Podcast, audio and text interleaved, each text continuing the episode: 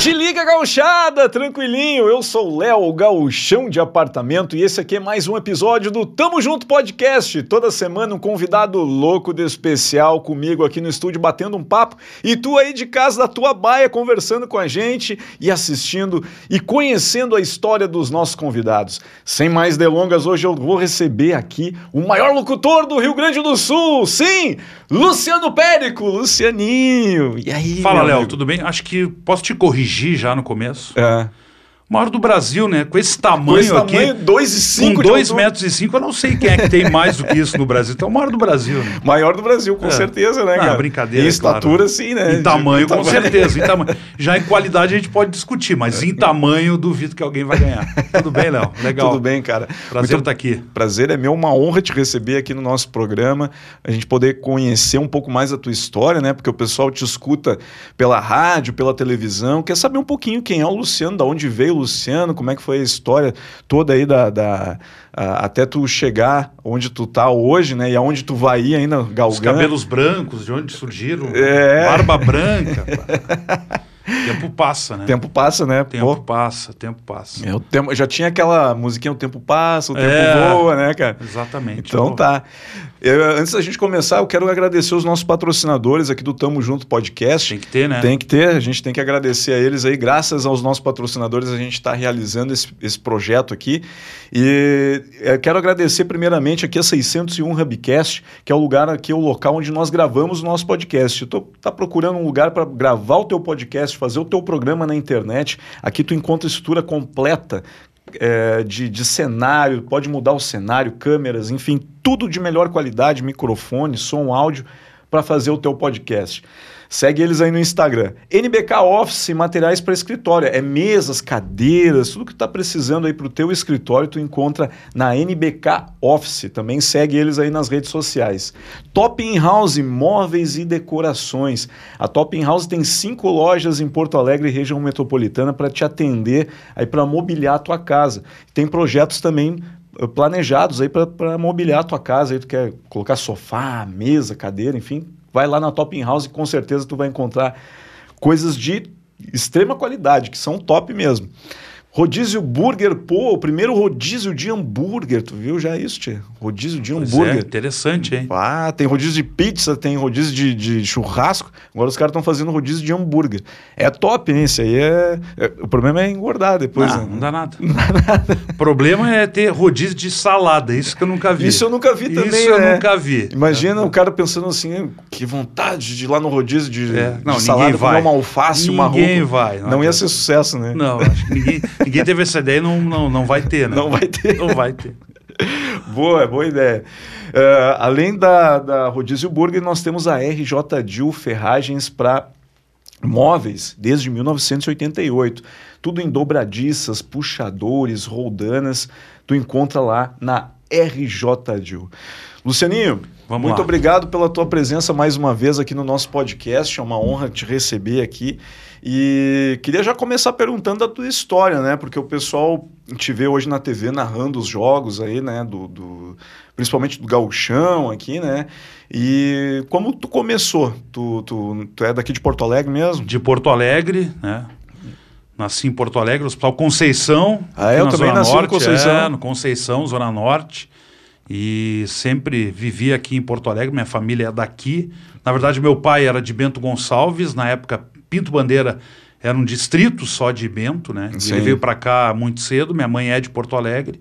E eu sou o mais novo de cinco irmãos. Então eu sou a rapa do tacho, como se diz, né? Então tem uma diferença É. muito grande aí do meu irmão mais velho, que é o Carlos, para mim que sou o último, né? São 21 anos de diferença. Ah, bastante É, diferença. não, né? é. Então é uma escadinha, eu sou o último, mas lá embaixo, bem longe, né? Então, ah, isso década de 70, eu sou de 76, 45 anos eu tenho. Uhum. Meu irmão mais velho já tem, então, 66. É. Então é uma diferença grande, né? Uma diferença interessante. Bah, muita diferença. Para ter né? uma ideia, eu tenho um sobrinho que tem 40 anos. Fez 40 anos agora em novembro. Ele Então, é- imagina só, é, é um pouco fora do padrão, né? Mas Sim. é, é do jogo. É do jogo. Estudei a minha vida e morei sempre também para os lados aqui da Zona Norte, né? Sim. São Geraldo, quatro, quarto distrito, enfim, ali a minha zona sempre foi. E Tu é cria da Zona Norte. cria então. da Zona Norte. E trabalhando, né, desde 98 na Gaúcha, já é uma metade da minha vida ou mais até, né, trabalhando na RBS. Sim. Tu, Sou tu, tu, tu Cria da RBS, posso cria dizer. da RBS. É. É. Comecei como estagiário. Pois é, tu te formou na URGS, né? Na URGS, É, na URGS, na Fabico, é. Na Fabico. É. E tu teve essa, esse gosto, assim, pelo, pelo rádio, porque teu pai era fãzaço de rádio, né? Ah, sempre, sempre. O pai muito. estava sempre com rádio, né? Sempre ouvindo rádio, gostava muito. Né? Ele trabalhava, ele primeiro, eu não peguei essa fase, ele tinha um armazém junto com meu tio e um açougue. Ele tinha, eles tinham os dois negócios. Aham. Mas a parte do armazém eu não cheguei a pegar porque depois ele fechou, enfim, e ficou só com açougue. E eu peguei pouco tempo também desse. Por essa questão da diferença, né? De, de, de idade, idade. enfim, ele se aposentou. Né, e eu era criança, então não lembro nem muito da questão né, do, do outro trabalho dele do açougue. Uhum. Mas ele sempre que podia, depois em casa, aposentado, sempre ouvindo rádio. Domingo de manhã, rádio ligado, cedo, acordando todo mundo. Sala de redação, uma da tarde, era sagrado ligar o rádio. Então eu, sei lá, ganhei um rádio quando tinha uns 10 anos. E o radinho era só M até, naquela época se vendia radinho só M. Só M, né? Lembro que era um radinho da Philips, pequenininho. Eu gostava de dormir e botava ele embaixo do travesseiro. Caía Ah. todo dia aquele rádio no chão, coitado. Ele se espatifou em sei lá quanto tempo. E, sei lá, eu sempre gostei de rádio, de ouvir esporte no rádio, de ouvir futebol, de ouvir programa de esporte. Então eu sabia todos os programas, quem apresentava. Imagina, com 10 anos, eh, não é muito normal isso, né? Sim. E gostava, né? Jogava botão com os amigos da rua, jogava futebol e brincava de narrar isso. Acho que todo, todo mundo que trabalha um pouco com isso tem essa história, né? De, Sim. de gostar de, de futebol, de gostar de, de, de- de, né, de jogar ou de, de acompanhar e daqui a pouco quem quer trabalhar com isso um dia narrou jogo de botão. Eu não peguei a época do videogame ainda, né? Porque o videogame surgiu depois, Depois, ainda. né, 80 e É, pouco. com né? Atari, É. mas até não, não tinha futebol, né? Tinha um futebol meio tosco. Sim, um, era uns videogame. pixel quadrado É, ali, uns né? quadradinhos, não, daquele ali não dava pra narrar e brincar. Mas, então, meu gosto por isso começou aí. Então, desde muito cedo, assim, o que tu quer fazer quando tu crescer? Quer dizer, que eu já era grande, eu não precisei crescer muito. Mas... Desde pequeno É. já era grande. o- As pessoas não perguntavam o que, que tu vai ser quando tu crescer, porque eu já tinha crescido. O que, que tu vai ser? O que, que tu vai ser? É. E eu sempre dizia, eu quero trabalhar com rádio, trabalhar com jornalismo esportivo, né? Então, uma coisa que eu sempre quis fazer. Então, quando teve aquela, aquele período, ah, fazer vestibular, o que, que tu vai fazer? Já estava muito claro isso na minha cabeça. Que era fazer Jornalismo. jornalismo para trabalhar em rádio e para trabalhar com esporte. Sim. E até no segundo grau, eu fiz um curso técnico no irmão Pedro, que fica ali Aham. na, na Félix da Cunha. E era um curso técnico que não preparava para o vestibular, né? E eu lembro que isso foi dito até bem no início. Eu disse, não, beleza, eu quero fazer, mas era um curso técnico de publicidade. Que Sim. tem a ver também um pouco com jornalismo, é comunicação e tal, uma área que eu acho muito legal e gosto também. E que no trabalho a gente acaba Utilizando as diretamente, técnicas, né? claro, trabalha com publicidade. A publicidade, ela, ela acabou Sim. de dar os teus parceiros aqui, enfim, tem uma relação muito grande. E fiz esse curso técnico, os três anos e tal, foi muito legal. No terceiro ano, teve uma, uma promoção de uma agência, que existe até hoje, a Martins Andrade, fica na subida da Correia Lima, lá quase na, na, na chegada para a RBS TV, e que era publicitário de futuro. Então eles fizeram uma, uma seleção com o pessoal do Irmão Pedro, que tinha esse curso técnico, e com as universidades. Eu acabei sendo selecionado e fiz três meses de estágio lá. Ah, Isso em 93. Eu estava ainda terminando o segundo grau, né? Eu estava terminando o ensino médio. Foi muito legal, pô, conheci pessoas extremamente competentes na área. Tanto que o primeiro vestibular que eu fiz, que foi em 94, ah, eu fiz para publicidade. Não foi para Não jornalismo. foi. Ah, Porque eu tinha medo e preocupação da questão mercado. uhum. Que a gente sabe que o nosso mercado de jornalismo, claro que já mudou muito nesse período, né? De 95, quando eu entrei na faculdade para cá, é outro mercado, né? Isso aqui que a gente está fazendo não existia, por exemplo. Sim. Né? Na internet era incipiente ainda, É, não tinha nada. Não existia nada praticamente. É, né? então eu pensei, disse, não, vou fazer para publicidade, que eu acho que o mercado é melhor. Uhum. Para minha sorte, eu não passei. Só fiz na URGS, não passei. Não, deixa assim, né? Vou me preparar o ano que vem, vamos tentar de Vou novo. tentar de novo. E daí, no ano seguinte, eu fui para o jornalismo. Só vou fazer jornalismo. Eu quero jornalismo, eu quero trabalhar com isso. Se não der agora, não passar ou demorar para conseguir trabalhar, foda-se, azar, vou fazer. Sim. Daí me preparei, passei e comecei a faculdade de jornalismo. Sabe, isso é um negócio até que eu nunca contei muito, assim. Eu, eu sempre estudei em escola pública, né? Sim. E, né, peguei um período da família que talvez não... A grana não estava tão bem como foi, talvez... Como eu te contei, essa diferença de, de idade da família, enfim. Uhum. E, e, claro, a gente sabe que escola pública, por vezes, a tua preparação não é a melhor possível.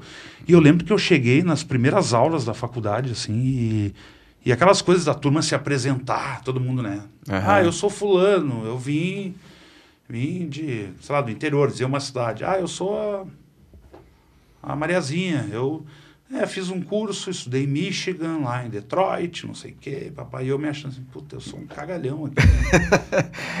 Eu sou aqui da Zona Norte, você sabe, me escola... baixou um pouco assim a autoestima, sabe? Me deu a cabeça, uhum. ah, mas olha essa turma que eu tô aqui, será que eu vou conseguir acompanhar isso aqui? Aquela, aquela insegurança que às vezes pode te bater, né? Que claro. acontece com a gente, enfim. Mas no fim, sabe, eu tenho, tenho a alegria de dizer que o meu currículo na faculdade foi um dos melhores da, da turma, assim, sabe? Uhum. E as pessoas que, que, né, que pareciam, na verdade, tinham muita qualidade, mas eu conseguia bater, bater de frente, assim, de chegar junto, de, de, de ir bem também. Então, Sim. sabe, eu tinha medo de não dar conta. E bobagem minha, bobagem que a gente tem é. naquela época, né? Talvez de segurança. É, é, que também tem uma coisa, né, cara? O que move, né? O, o homem também é o sonho, né? Às vezes daqui é. a pouco a pessoa tá lá, tem um baita currículo, mas não tem. Tu tinha aquela coisa contigo. É, a, teu... a, universidade tem muito isso, né? Até hoje em dia é, deve ser assim. O aluno faz muito a universidade, né? Uhum. Por mais estrutura que tenha, e na URGS a gente sabe que a estrutura talvez não seja a melhor possível, porque é o investimento que vem de cima não é o ideal. Sim. Então ali é muito disso, assim, lá a formação, lá os professores talvez eles façam muito a diferença também, né? Uhum. Pega a universidade privada, tem os professores que têm muita qualidade, mais a estrutura que é importante. É, Já numa URGS tu pega uma estrutura humana muito forte, muito grande, com uma estrutura técnica ainda precisando Sim. melhorar. Mas daí eu consegui, tal, entrei, comecei a fazer jornalismo, e essa é a questão da URGS, né? A gente tem aula às vezes de manhã, às vezes de noite, né? O, o calendário, o currículo ele, é, ele era, pelo menos assim, muito quebrado. Então dificultava tu daqui a pouco começar a trabalhar, trabalhar fazer um estágio. Um estágio é. E eu consegui, assim, lembro que eu consegui adiantar cadeiras eletivas que tinha que fazer também no currículo. Uh, no sexto semestre que eu consegui ter aula só de manhã. Uhum. Eu disse, agora vamos batalhar, tem que achar um estágio aí. E se for na gaúcha, melhor ainda. Né? e aquelas coisas que acontecem, assim, às vezes tem que estar na, na, no lugar certo, na hora certa. Uhum. E eu lembro que eu tinha um colega de, de, né, de, de estúdio de TV, eu fazia um estágio também no estúdio de TV lá dentro, que era tipo um monitor, uhum. editar. E não era essas edições bonitas que vocês têm aqui agora de computador maravilhoso ali. Era no dedão, é, no dedão ali, ó, no fitinha, dedão. Fitinha, volta, acha o ponto, corre, volta, ah, sabe? Uhum. Puta, era um trabalhão aquilo e o Felipe Portolanza, que hoje está ainda no grupo RBS, ele é editor de esporte da Zero Hora, por exemplo. Uhum. E o Felipe, que eu conheci do estúdio de TV, disse: Cara, eu trabalho na Gaúcha, eu faço rádio escuta de noite, das seis à meia-noite, só que eu vou sair da rádio escuta porque eu vou ser produtor, estagiário do Plantão Gaúcha, que era o programa de jornalismo que tem à noite, que tinha à noite na época. Uhum. Que agora é Estúdio Gaúcha, né? Mudou o nome. O enfim. nome. Mas eles, cara, vai abrir a minha vaga. É de noite e ninguém quer essa vaga, das seis à meia-noite. Vai lá, fala com o Luciano Kleckner, que era o, o, o, coordenador de jornalismo, diz que tu quer essa vaga. Vai lá, te apresenta, vai lá de tarde, vou avisar ele, tu vai lá e fala com ele. Ah. Aí cheguei lá, me apresentei, disse, ah, sou da URGS, tarará, o Felipe me indicou para vir aqui e tal, nessa vaga que está abrindo de rádio escuta de noite, eu estou interessado. Beleza, pode começar amanhã então. Nem perguntou se sabia ler ou escrever. Hoje em dia, o cara, para fazer um, né, para entrar como estagiário, o cara tem que fazer, olha. Já tem que ter um baita currículo, pá, né? Não, nem isso, mas o cara faz uma série de testes, o que está correto também, né? Claro. Não que ele estava incorreto, mas era outro momento, né? Era Sim. outro momento. Quando a gente olha para trás, a gente vê como, como o tempo passou e como as coisas mudaram. Eu vou, é. Mudaram é. bastante. E esse, a rádio escuta, ela não tem mais esse não, cargo há muito nem tempo. Nem existe, né? nem existe mais. Mas o trabalho consistia no que? De escutar a programação? De escutar, de escutar assim, ó, o que, que era daí? No, no, meu caso, de noite ali, que eu chegava às seis da tarde, uhum. era ouvir. Era ali aquele momento que estava fechando o correspondente Piranga da tarde, ali 18h50 e o das 20 horas. Então, ouvi, obviamente, a Guaíba, que também tinha o seu correspondente, tipo para bater que, que, que, a gente botou e o que, que a Guaíba botou. Uhum. É claro, para ver daqui a pouco tem alguma coisa que a gente não tem, uma, uma informação para checar. Acompanhava o Jornal Nacional todo dia, daí eu tinha que fazer uma resenha e mandar por e-mail ali para o grupo. Na época não tinha grupo de WhatsApp, mandava no e-mail. Sim. Então, né, dizia, ah, manche... botava só mancheteado o que, que, que tinha que entrado tinha no jornal todo. E ficava sempre com. Tinha, o que, que era a salinha? A salinha era minúscula, era um quadradinho. E tinha uma mesinha, a mesinha tinha um, um rádio com um gravador de fita. Aham, uhum, fita cassete. Da, Porque, claro, tu ficava gravando aquilo o tempo inteiro, tipo, pegava o correspondente da Guaíba, se não ouvia alguma coisa, tu volta a fita para pegar a informação.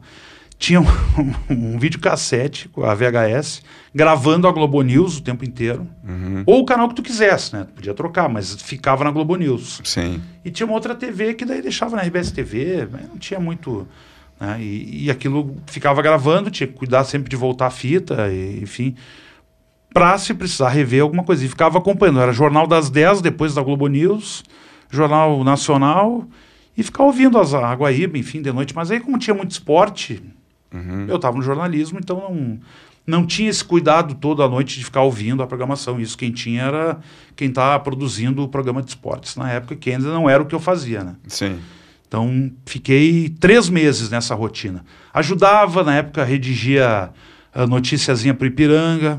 Na época se fazia com umas laudinhas, que eram umas folhinhas de, de papel, assim, cortadinha, como se fosse uma folha normal cortada ao meio, uhum. para montar o noticiário, ele era empilhadinho, assim. Umas fichinhas, assim. É, é, não usava nem no computador, de ler no computador, usava no papel mesmo.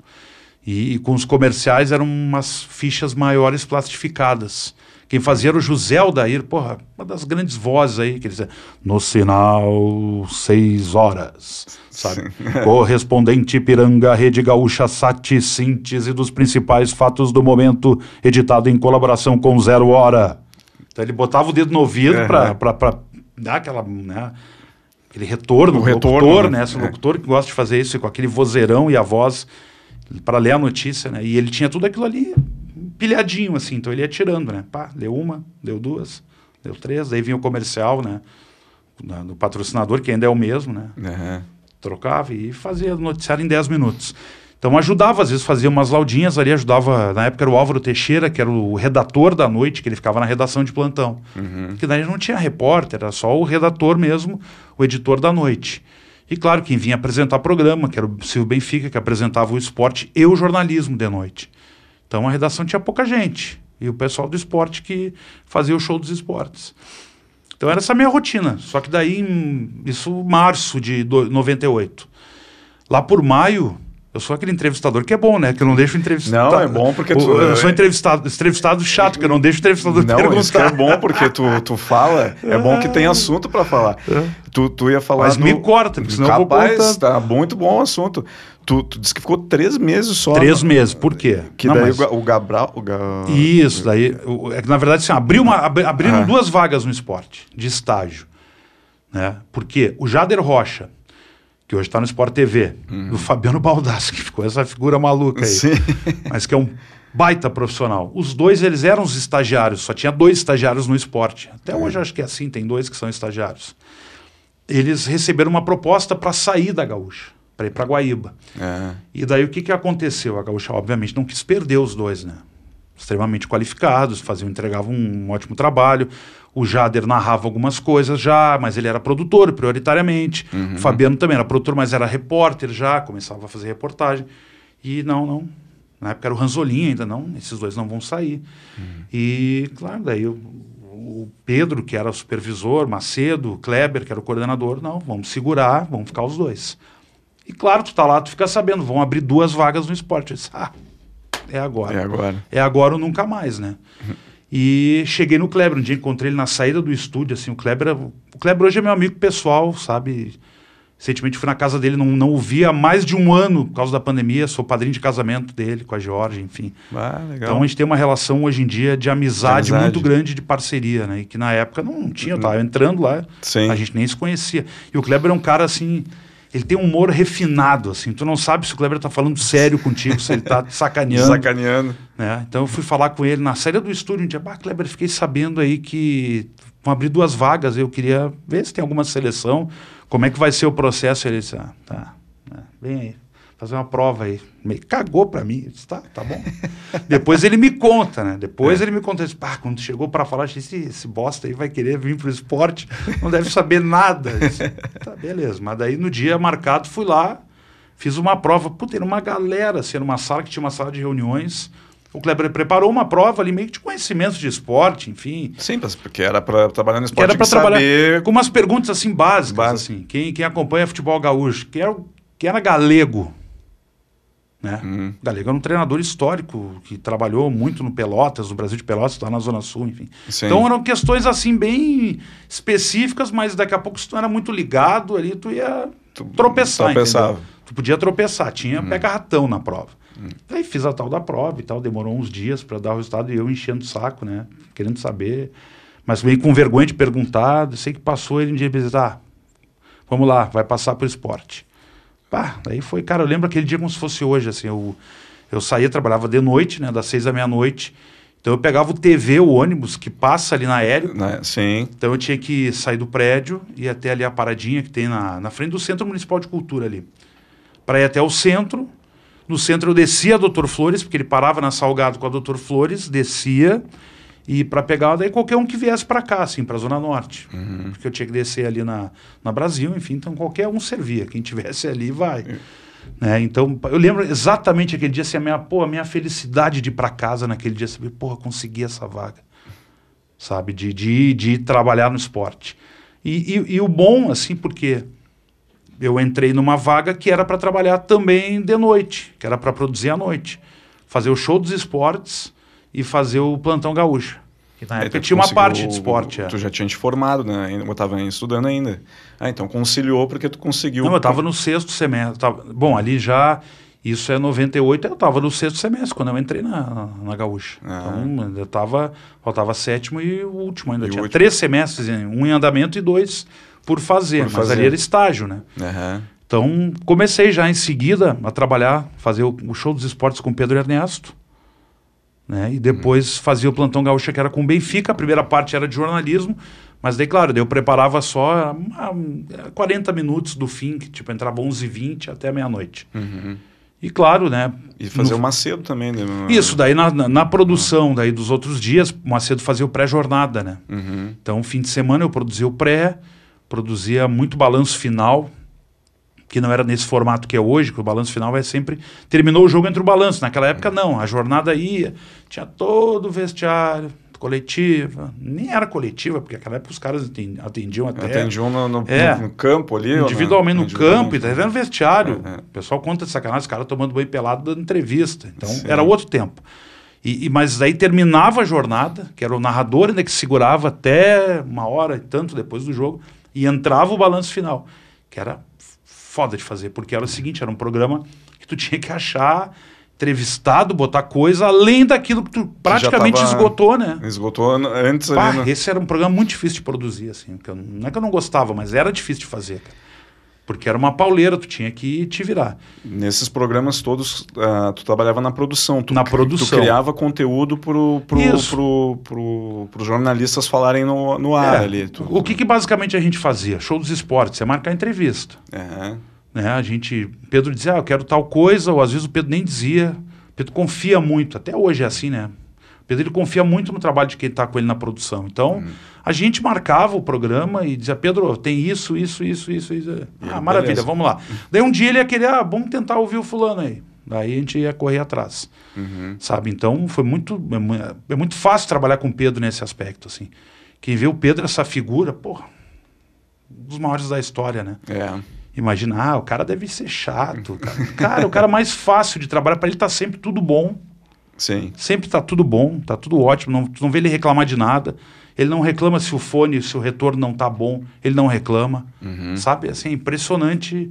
O cara que, que é uma estrela, né? Um cara que, que poderia daqui a pouco. É, que tem É, alguns que, a gente fazem, vê que né? tem gente que é assim, né? É, Exatamente. Que mas- nem são tanto e acho que não. É, Então, mas, trabalhar ele- com ele era uma tranquilidade, assim, o programa a gente levava nas costas, assim, ele adorava gandaia no programa, e óbvio, né, uma sacanagem no programa, sempre então gostava, assim, de botar alguém de humor, isso antes até dos humoristas terem uma época que eles ficaram fixos ali, né, o Sim, Batata Pimentão, o- o Alemão Vomitsen, e o La Roque, que não é bem humorista, é músico, mas Uhum. esse trio, ele não é lá do início, quando eu comecei, então, quando era produtor ainda, estagiário da produção do programa. E, mas o Pedro sempre gostou, levava lá o Leonardo para tocar e cantar, o falecido cantor Leonardo, fantástico. Sim, compositor. É, né? compositor, o Pedro adorava, enfim, te levava umas figuras que o Pedro sempre gostou. Né? Não só de falar de futebol no programa. Tanto que ele tem essa relação grande com, com música, enfim, né? Sim. E, Eu então, lembro dessa época, era muito legal porque isso, hum, aí, pro lado, puxando a brasa pro meu assado, tu falou dos comediantes, eu gostava de escutar por causa disso, É. dessas brincadeiras, essa quebra que tinha, que era o Batata Pimen- Sim, o Pimentão, Buca, né? E o, e o Alemão Vomitsen, que, são, que eram pessoas muito gente fina também, uns caras muito legal também, humilde pra caramba. espetaculares. E que eles, cara, eles agitavam a coisa do esporte, assim, né? Tu andava, eh, às vezes, dia de jogo, eles iam pros estádios ali, na, na- pegavam o pessoal na entrada, na saída, assim. Eu lembro que, bah, girava uma, uma- ficava uma Ah, Teve- galera. né? Teve uma que a gente marcou, que marcou muito. Eu não lembro qual foi o motivo da aposta, mas o Batata prometeu que ele ia ficar pelado na, na Ipiranga com a Érico. Ah, é? Não lembro o que, que era, se era um time que se classificar, uma coisa assim. Eu não lembro como é, qual foi o mote da aposta, mas teve uma aposta. E daí, na Que época... rolou no ar. Não, não falou no ar. É. Daí, eu, daí disse, não, vai ter que pagar agora, né? Mas a gente inventou uma história lá dele. Tipo, É. ele conseguiu, olha só, ele conseguiu um colã, cor da pele, botou.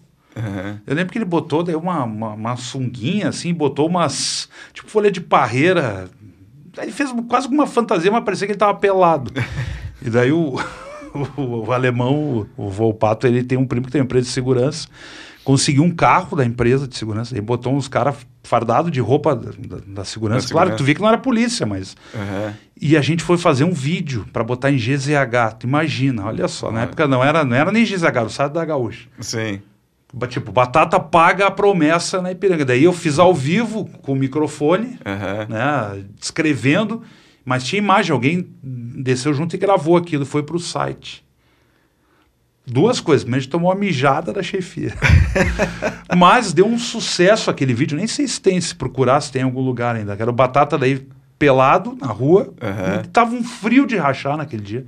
E daí chega a polícia, né? Chega o carro da segurança e recolhe ele, leva ele preso Leva e ele terminou, preso. entendeu? Sim. Então essa era a história, mas é, isso é uma das tantas coisas que a gente inventou nesse período aí. Mas voltando, então passei a trabalhar com o Pedro, com o Benfica, que também era super tranquilo de trabalhar. E, e aí tu imagina assim, para quem está entrando, tu trabalhar com essas figuras, com o Macedo, no fim de semana principalmente, na semana o Macedo fazia as chamadas, né? Uhum. Ele não fazia esporte diretamente. Então tu trabalhar com esses caras, assim, que tu ouvia antes... Imagina E eu nem ti, tô cara, colocando tu- assim, ó, Rui Carlos Osterman, Uhum. o Ranzolin, que eu já não peguei, ele já, ele já não narrava mais quando eu entrei na rádio. Ele parou em 95 de narrar, Sim. mas ele era o diretor da rádio, né? Tu, tu, tu ir pra sala, os gente dar uma mijada era uma maravilha. Uma mijada, Ranzolin. Uma mijada do Ranzolino, tudo que eu queria ver o É, Ranzolino é. falando. Não, aconteceu uma vez só. Isso foi na Copa de 98. Daí isso, pra ter uma ideia, não, na Copa de 2002, na madrugada. Que eu, eu, eu era o coordenador da, da Central de Copa. Uhum. Então era tudo de madrugada, né? E eu lembro que teve um jogo que a Argentina foi, tipo, eliminada da Copa. Um- acho que era Argentina e França, se eu não estou enganado. Porra, um fato violento. Uhum. E na época o Mendels que fazia o Gaúcha hoje de manhã. E o Mendels, claro, o Mendels queria botar uma pauta mais do jornalismo já, do dia a dia, porque a Copa já tinha virado a madrugada inteira. E, e imagina eu também, o Mendels que é outra figura gigantesca, né, Sim. do jornalismo. E, e eu ainda começando, né, em 2002 eu ainda estava, já tinha um tempinho trabalhando ali, mas sei lá, eu sei que a gente não conseguiu botar uma repercussão muito grande dentro do Gaúcha hoje daquilo, né. Uhum. Mas não é que a gente não falou nada, mas Mas na avaliação do Ranzolin, tipo, deveria ter Falado mais. falado mais. Daí aquele dia ele me chamou. Não foi uma mijada, enfim, mas foi só dizer, bah, eu acho que foi mal e tal, vocês deveriam ter aberto mais espaço. Eu disse, ah, eu expliquei, eu disse, olha, que o Rogério tinha um programa também todo quase fechado, com muita coisa, muito patrocínio. Daí foi. Acho que como orientação e como ensinamento vale, óbvio, né? Claro. Era um fato que realmente talvez devesse ter sido mais explorado. Uhum. A eliminação de uma Argentina, um, né, um fiasco da Argentina. Então, voltando a 98, tá, daí comecei a trabalhar com essas figuras aí todas e, né, e, e, fiquei esse período até 2003, praticamente, como produtor, estagiário, daí o, o meu parceiro, que, que era da noite, que trabalhava comigo, é o Gerson Silva, que ele, ele hoje trabalha na Unimed, ele é do marketing, ele é o. Top, para não dizer outra coisa, da Unimed Porto Alegre na área de marketing, enfim, o Gerson é. Silva. E foi ele que inventou a história do Lucianinho. Ah, é? Foi ele que inventou, porque não, não, nunca fui Lucianinho, né? Em casa. E é engraçado, isso pegou de tal forma que hoje em dia algumas pessoas, não as de casa, de casa mesmo, assim, uhum. mas que são da família, que a gente convive menos, me chamam de Lucianinho. Chamam de Lucianinho. E nunca, nunca fui, né? Sim. Imagina, com dois metros e cinco, nunca fui Lucianinho. mas começou por uma sacanagem do Jefferson Silva, junto com o Benfica, enfim, a turma aquela que trabalhava de noite ali no Plantão Gaúcha, no, no, no show dos esportes. Uhum. Né? O de Pedro também é, te... Mas o Gerson é que inventou a história do Lucianinho. E o Potter, quando foi trabalhar no esporte, quando ele chegou na Gaúcha, depois que ele, depois agora que ele virou esse monstro sagrado já, craque, uhum. enfim, ele começou como estagiário, começou com a gente lá trabalhando. Sim. E ele era o Lucianão. Ah, ele era o Lucianão. É, eu era o Lucianinho. Lucianinho. que Potter ele foi virar só na Atlântida também, é, né? Quando ele foi trabalhar lá, porque ele usava um óculos na época, que era parecido com o né? Tem toda a história. Uhum. Então ele era o Lucianão e eu era o Lucianinho. Então o Lucianão surgiu a partir do Lucianinho. Então o Gerson é que inventou isso, a sacanagem pegou, óbvio, daí não tem que fazer, né? Depois que pegou. Pegou, pegou, não adianta, né? Tem que é. aceitar o apelido e. Daí vai, daí já ferrou, já era, né? Não tem que fazer. Daí ficou o Lucianinho até hoje, né? Então virou, virou marca, assim, até as pessoas me chamar e eu acha legal, assim. Nunca, nunca achei ruim, na verdade, né? Achava engraçado, mas não achava ruim. Sim. Mas e, pegou. E me diz uma coisa, Luciano. Tu, tu, tu trabalhou eh, todo esse período na produção né, dos, dos programas. É, mas, claro, tu sempre estava com vontade de estar tá à frente também ah, da, do, do, dos programas, aqui, do ó, microfone. Isso aqui, isso aqui, ó, isso aqui é é cachaça. É cachaça, né? É cara? cachaça. Não, claro que o sonho de quem quer trabalhar no rádio é. É falar, é né? É falar, né? Tanto que eu brinco, né? A música, aquela do Tim Maia, né? Há muito tempo eu vivi calado, mas agora eu resolvi falar. E eu fiquei muito tempo calado. Sim. Porque era um, era um período assim que dificilmente as pessoas iam para o microfone tão rapidamente. Né? Não, não tinha isso. Se o cara era produtor, era estagiário, ele não não, não ia pro microfone. Vez, né? era, tinha era, que não, é, pegar cancha. É, tinha que pegar cancha e não, não, não era. Hoje em dia está muito mais liberal isso. É. Com a unificação, agora a redação integrada, Gaúcha ZH, que é tudo junto, é tudo, todo, todo mundo na mesma redação. O pessoal do jornal entra com uma naturalidade no ar que não tinha na época isso. Uhum. Não era. Não, era não mais era normal. engessado, né? Não, não era, não, não, não, não podia fazer. Uhum. Né? Existia uma ordem expressa, não entrar no ar. E isso de 98, pega 99, 2000, 2001. Eu fui começar a falar em 2003, pouco antes ali de, de assumir o trabalho na torcida, enfim. Ali eu esporadicamente talvez tenha entrado na área, eu não lembro, eu não lembro tipo, qual foi a primeira, primeira vez, vez, que eu falei. Sim. Eu lembro que eu cantei no ar uma vez, mas eu era estagiário, era um, era um programa de fim de ano. o Baldaço estava apresentando lá do Sesc e o Zé Alberto estava no estúdio sei lá, estava dividido o programa. Uhum. E era, era, era o super sábado na época, que agora é de manhã, mas ele era à tarde originalmente. Que hoje é show de bola, que é um show programa que sempre misturou muito música, humor, Sim. esporte. E era aqueles programas assim, tipo, vinte e tantos de dezembro, entre Natal e Ano Novo, né? Que aí. Então era um programa meio festivo. Daí tinha uma Sim. banda tocando lá, com, com o Baldaço, eu sei. Botaram para cantar. Daí comecei a cantar Domingo do Sol para contrariar. Cantei no ar. Hum. Eu tinha gravado isso em fita, agora nem sei. Onde é que anda essa fita, né? Então foi Mas uma das primeiras bem. vezes que eu entrei. Ah, mandei bem, é, cantei bem, é, saí bem. Daí... Como é que é um trechinho agora? ah, quer que eu cante? É. Domingo, quero te encontrar oh. e desabafar todo o meu sofrer. estar ao teu lado, esquecer de tudo, tudo que o amor. Daí vai, né? Olha, acho que o Pedro, eh, o Pedro Ernesto tinha que olhar aí para gravar um disco Né, junto né. contigo, cara, fazer um dueto. É. Ah, um dueto, mas Pedro, Pedro canta, canta melhor. Canta bem pra caramba, mas tu Canta também melhor. canta bem, mas tu gosta de samba. Ah, eu gosto de tudo, na real. É. Tava vendo aqui o Spotify faz aquela seleção do que, que tu ouviu mais no ano. Aham. O meu tá ali MPB, tem samba, tá uma misturada, né? Sim. Pop rock, né? Então é, é bem misturado. Gosto de rock bastante. Mas, é- mas era porque era uma banda de pagode, tava lá. Aí, aí tu aproveitou que Mas vou dizer, era um dos poucos que eu sabia a letra toda. aí, aí tá, eu sei a letra dessa aqui, eu vou mandar essa aqui. Ah, não, o Pedro, quando faz churrasco, esse churrasco que ele faz do sítio, ou quando, sei lá, a gente faz algum programa, alguma confraria fora e tem, tem música que ele canta É. e tal. Ele sempre me chama, vem cantar castelhana comigo, tá bom. Pedro. castelhana já cantei umas 900 vezes castelhana, mas Ele, é- uma vez ele convidou pra ir nessa, nessa confraria? confraria dele lá, no- mas eu não, acabei não conseguindo, que era junto com, o- com o Jair Cobb lá. É uma reunião muito legal lá. Ah, é legal. Pena que agora a gente tá né, nesse período fazendo forma ainda virtual, Virtual, né, né? por vídeo, né? O Pedro entra de casa e eu agora, como voltei pro estúdio, faço do estúdio, Uhum. né? Então, mas eu acho que agora, no ano que vem, Retorna, presencial. retorna. Eu acho que retorna, né? Porque tendo cuidado, enfim, né? Convidando um número menor, porque quando fazia era uma multidão que ia na, na confraria, assim, uma, Um monte de gente. bah, né? muito convidado. Sim. E não necessariamente todo mundo para falar, porque num programa ali que tu faz uma hora, duas horas, uma hora e cinquenta, tu não vai ouvir todo mundo. Mas tu convida as pessoas lá para conversar. é, enfim. era uma. Era e é um, evento, encontro né? que um reúne encontro. assim, pessoal que é do esporte, pessoal que é da música, pessoal que é da área comercial, que é importante também. Uhum. Muitos relacionamentos comerciais de parceiros que, que a rádio tem, por exemplo. Fechou ali, As né? pessoas se conhecem lá, por Sim. exemplo, né? Então é legal isso, assim. É, Eu lembro que tinha vários empresários que iam junto, o pessoal, como tu falou, do marketing. É era uma turma de relação, de assim, relação. é um programa de relação, né? É muito legal, assim. E tem já 15 anos, eu acho, a confraria. Uhum.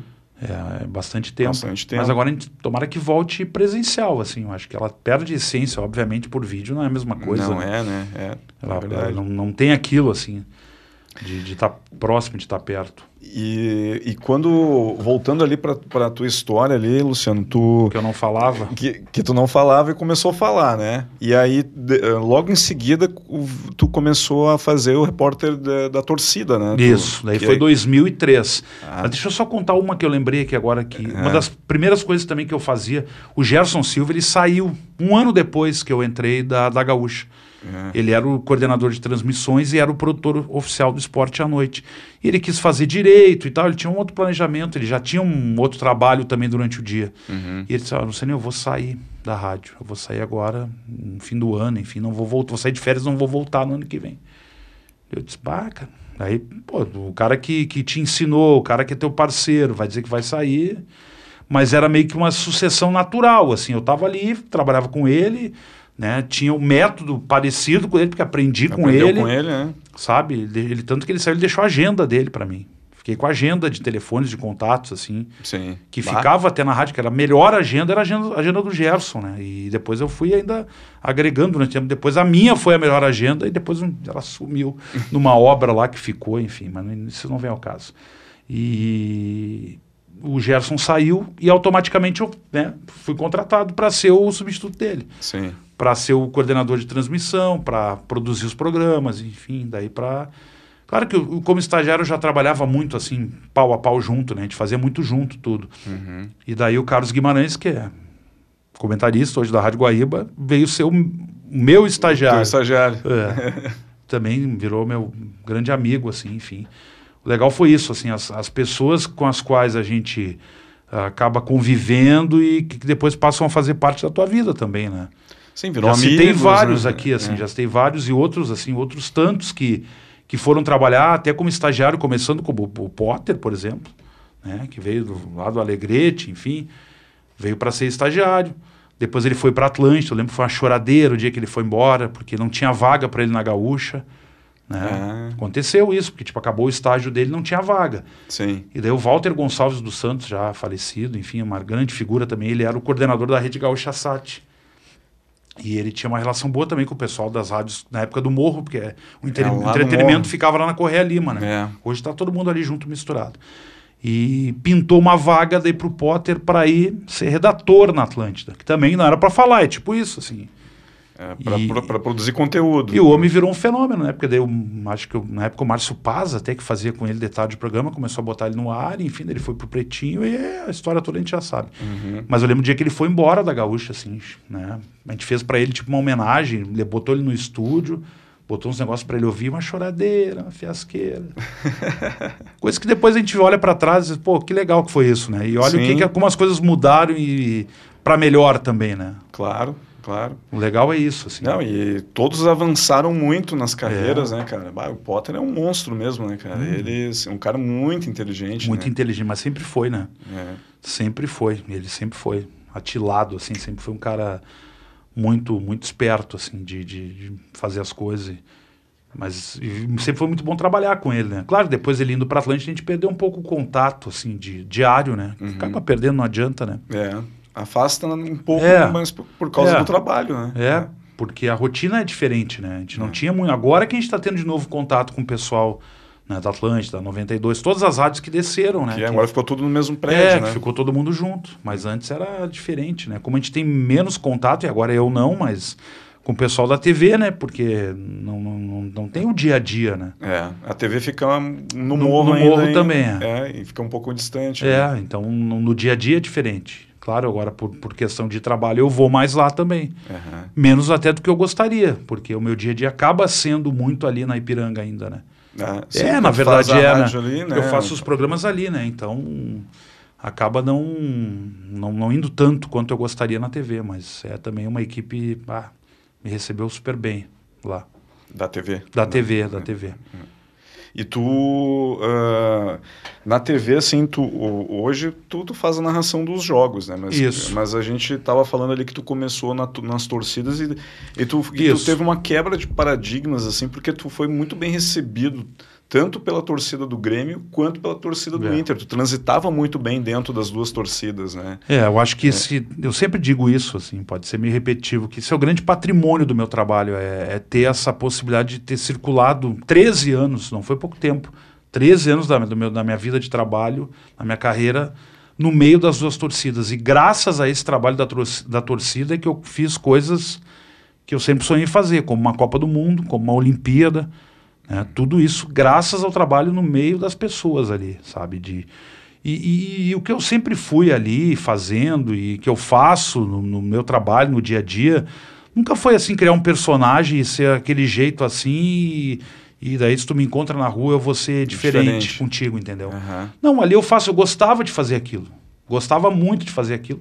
Sinto falta de fazer aquilo. E na hora de decidir até para sair, mesmo indo né, para uma narração, que era algo que eu também um dia sonhava, mas não pensava talvez em TV na vida, sempre pensei no rádio. no rádio. Me parecia mais fácil, mais próximo, mais hum. possível. A TV sempre passa aquela ideia de uma coisa mais, mais inalcançável. inalcançável assim, né? né? É. E, e, então esse trabalho na torcida era muito legal de fazer, muito legal de fazer. As pessoas perguntam, ah, teve algum momento constrangedor que tu passou? Cara, nunca tive problema grave, nunca tive, sabe, de ninguém querer me agredir, de, de encher o saco, de incomodar. Uhum. Claro que às vezes vem um cara te xinga alguma coisa, mas é um ali, entendeu? Então, não dá bola e que, que faz parte daquele ambiente, entendeu? Não, é do jogo. Uhum. Né? Então, um problema, assim, posso lembrar um ou dois problemas que eu tive em estágio, estádio e, sabe, eu até esqueço, nem, nem gosto de falar muito porque até para não lembrar e não chamar atenção. Né? É que eram outros tempos também dentro do é, futebol também. É, né? também é isso. É. E, e, e, legal era isso, assim, das pessoas te receberem bem, assim. E eu tentei sempre fazer aquele trabalho no alto astral, assim. Claro que sempre uh, medindo como é que está o clima, o ambiente. Né? Eu não posso chegar num jogo do Grêmio, como agora, numa situação crítica, aí o pessoal chegando, vamos lá, e aí torcedor? Não, né? É, o clima tá complicado. O clima tá num tom mais baixo. E eu peguei o período lá de 2004 que o Grêmio caiu. caiu. Né? Então eu fiz todos aqueles jogos, fiz jogo quando o Grêmio perdeu o mando, o Grêmio foi jogar em Pelotas, depois foi jogar em Erechim, o jogo que caiu, cara, era muito difícil de fazer. Imagina, o clima não é, é legal, né? O pessoal tá. Porque futebol é. pressupõe alegria e tal, o ambiente para cima, entendeu? É Sim. É difícil. Assim como tu fazer uma vitória é muito fácil, né? Claro, é, cara. Tu fazer uma festa de vitória, de vitória é muito fácil. Então era um trabalho assim muito legal, uma de 13 anos fazendo, mas também comecei por acaso, não foi assim algo planejado. É mais ou menos aquilo assim, ó, tá no lugar certo, na hora certa. Uhum. E aí veio o convite. Antes de, só de continuar, eu vou aproveitar o gancho para te perguntar o que, que tu acha do Grêmio desse ano. Ah, difícil, né? Cai, não cai. Quando é que vai ao ar esse, essa entrevista? Olha, eu tô vendo se a gente consegue colocar dependendo da tua resposta. Se botamos antes o programa. Não, assim, difícil. A situação do Grêmio é muito difícil. Porque, porque... hoje tem jogo. Nós estamos gravando, o nosso programa é gravado, né? Então hoje tem jogo do, do Grêmio, Grêmio e. É amanhã, né? É amanhã, amanhã, amanhã. é o jogo. É isso, verdade. O Grêmio e São Paulo. Grêmio e né? São Paulo. Se o Grêmio é. perder, está rebaixado. Se perder, né? é praticamente. É, é, que o Grêmio se colocou numa situação muito delicada. É. Sabe? Não depende mais dele. Ele pode até ganhar os três jogos que restam e não escapar.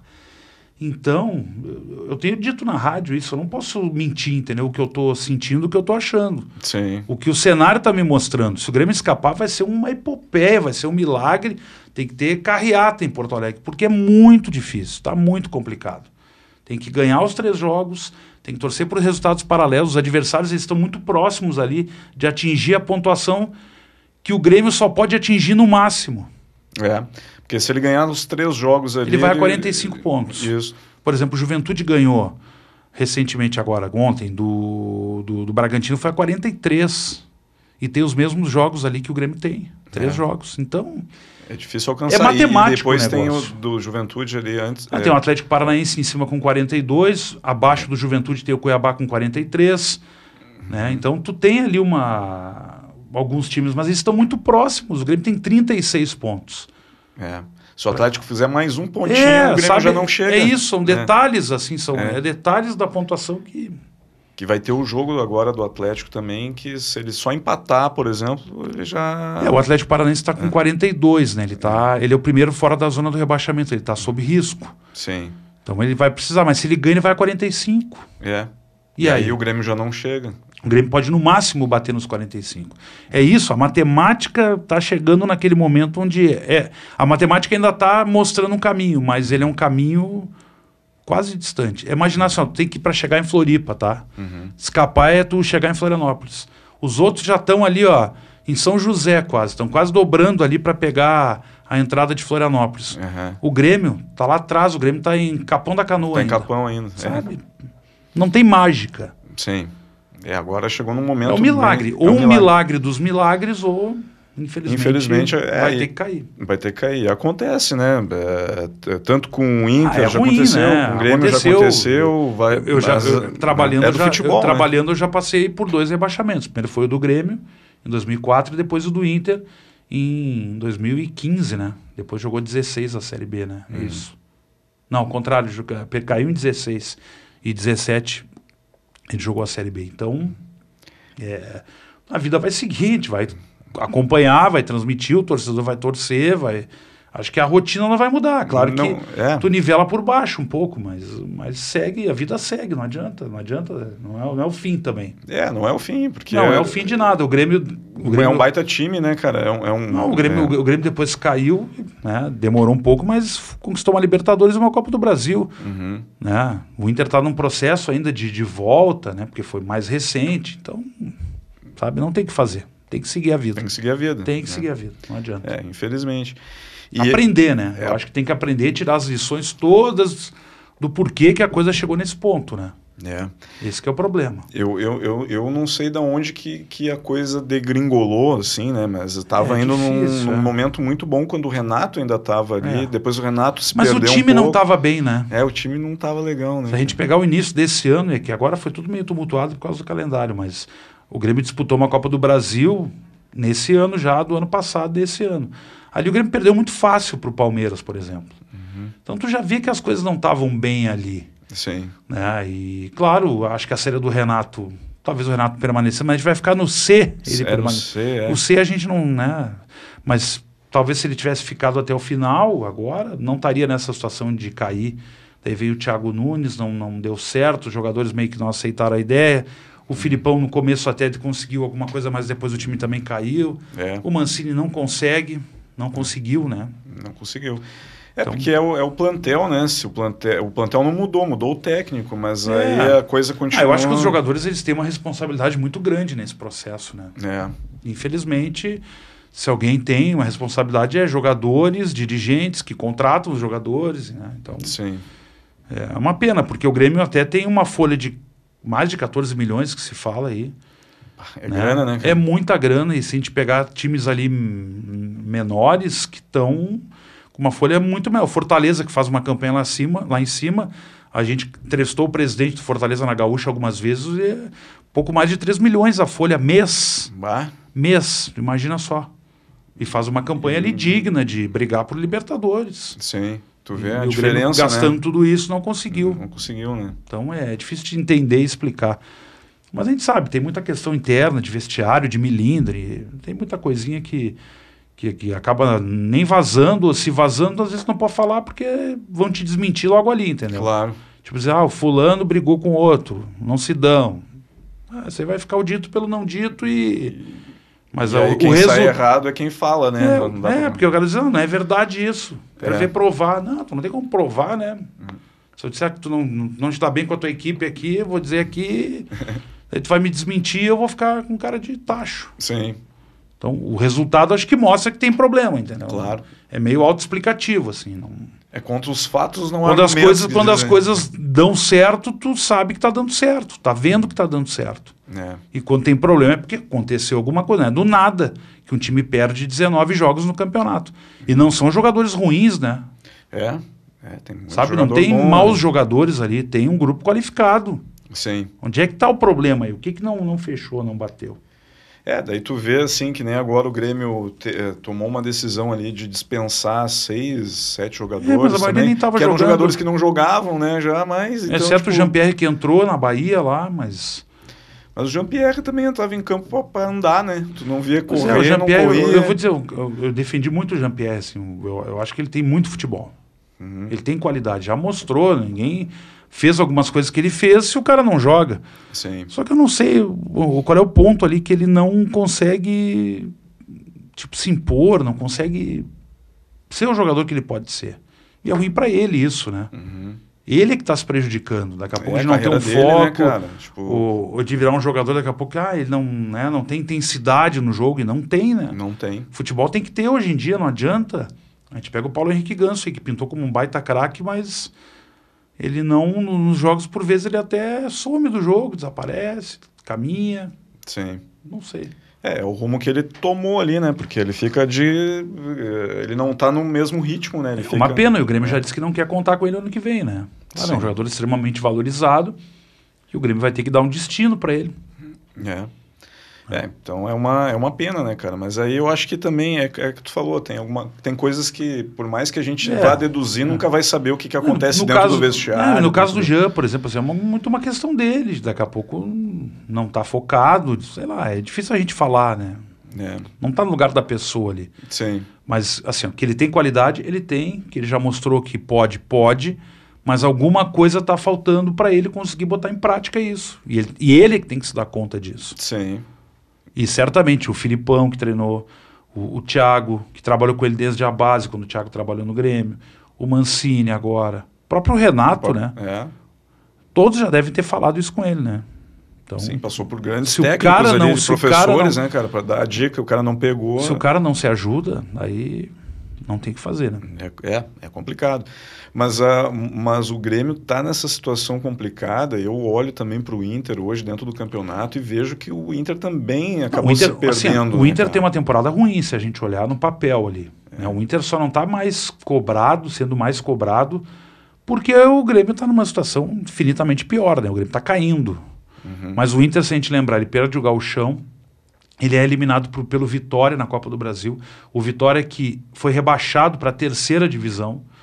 Ele cai na Libertadores para o Olímpia, que ele já tinha na fase de grupos goleado no Beira-Rio, tinha feito 6 a 0 no jogo, 6 a 1 6 a 0 E ele cai para esse Olímpia no mata-mata. Sim. E no Brasileiro faz uma campanha sempre ali no máximo, chegou a sexto. Mas até que tava bom. Tava bom, né? Tava ali Sabe, tá na- tava- No, no, no, no topo ali, No né? início do campeonato eu vou dizer, sempre aquela coisa, ah, quem é que vai bem? Eu apontei cinco candidatos só. Eu falei Atlético, Flamengo, Palmeiras, Grêmio e São Paulo. Para mim, esses cinco eram os que iam brigar lá em cima. Aham. O São Paulo nunca conseguiu. Ficou do meio para baixo, agora está mais no meio ali, mas foi decepção. O Grêmio nem se fala. Nem se fala. Mas os outros três eram, tipo, são os que mais investem, os que estão disputando aí os outros títulos também. Então, acho que era meio óbvio, assim, que o Inter ia brigar, se fosse brigar, por uma vaga direta na Libertadores. Sim.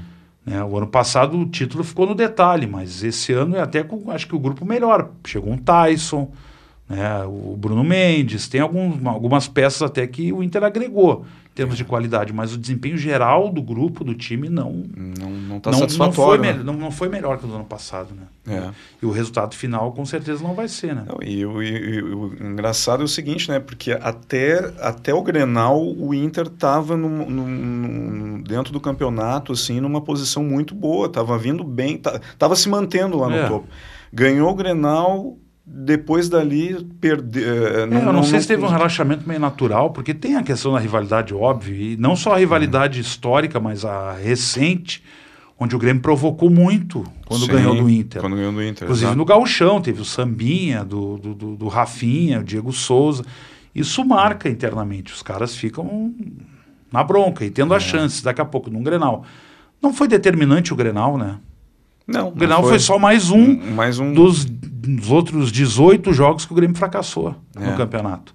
Mas, claro, o Inter teve o seu carimbo. carimbo, naquilo. contribuiu para o Grêmio É. ficar pior. Só né? que o Inter daqui a pouco se desmobilizou de um jeito que pode custar essa vaga da Libertadores. É, Tem grande exatamente. chance. A direta, olha, a direta acho que matematicamente tá no limite Tá no do limite. limite. do limite. Acho que nem vai conseguir.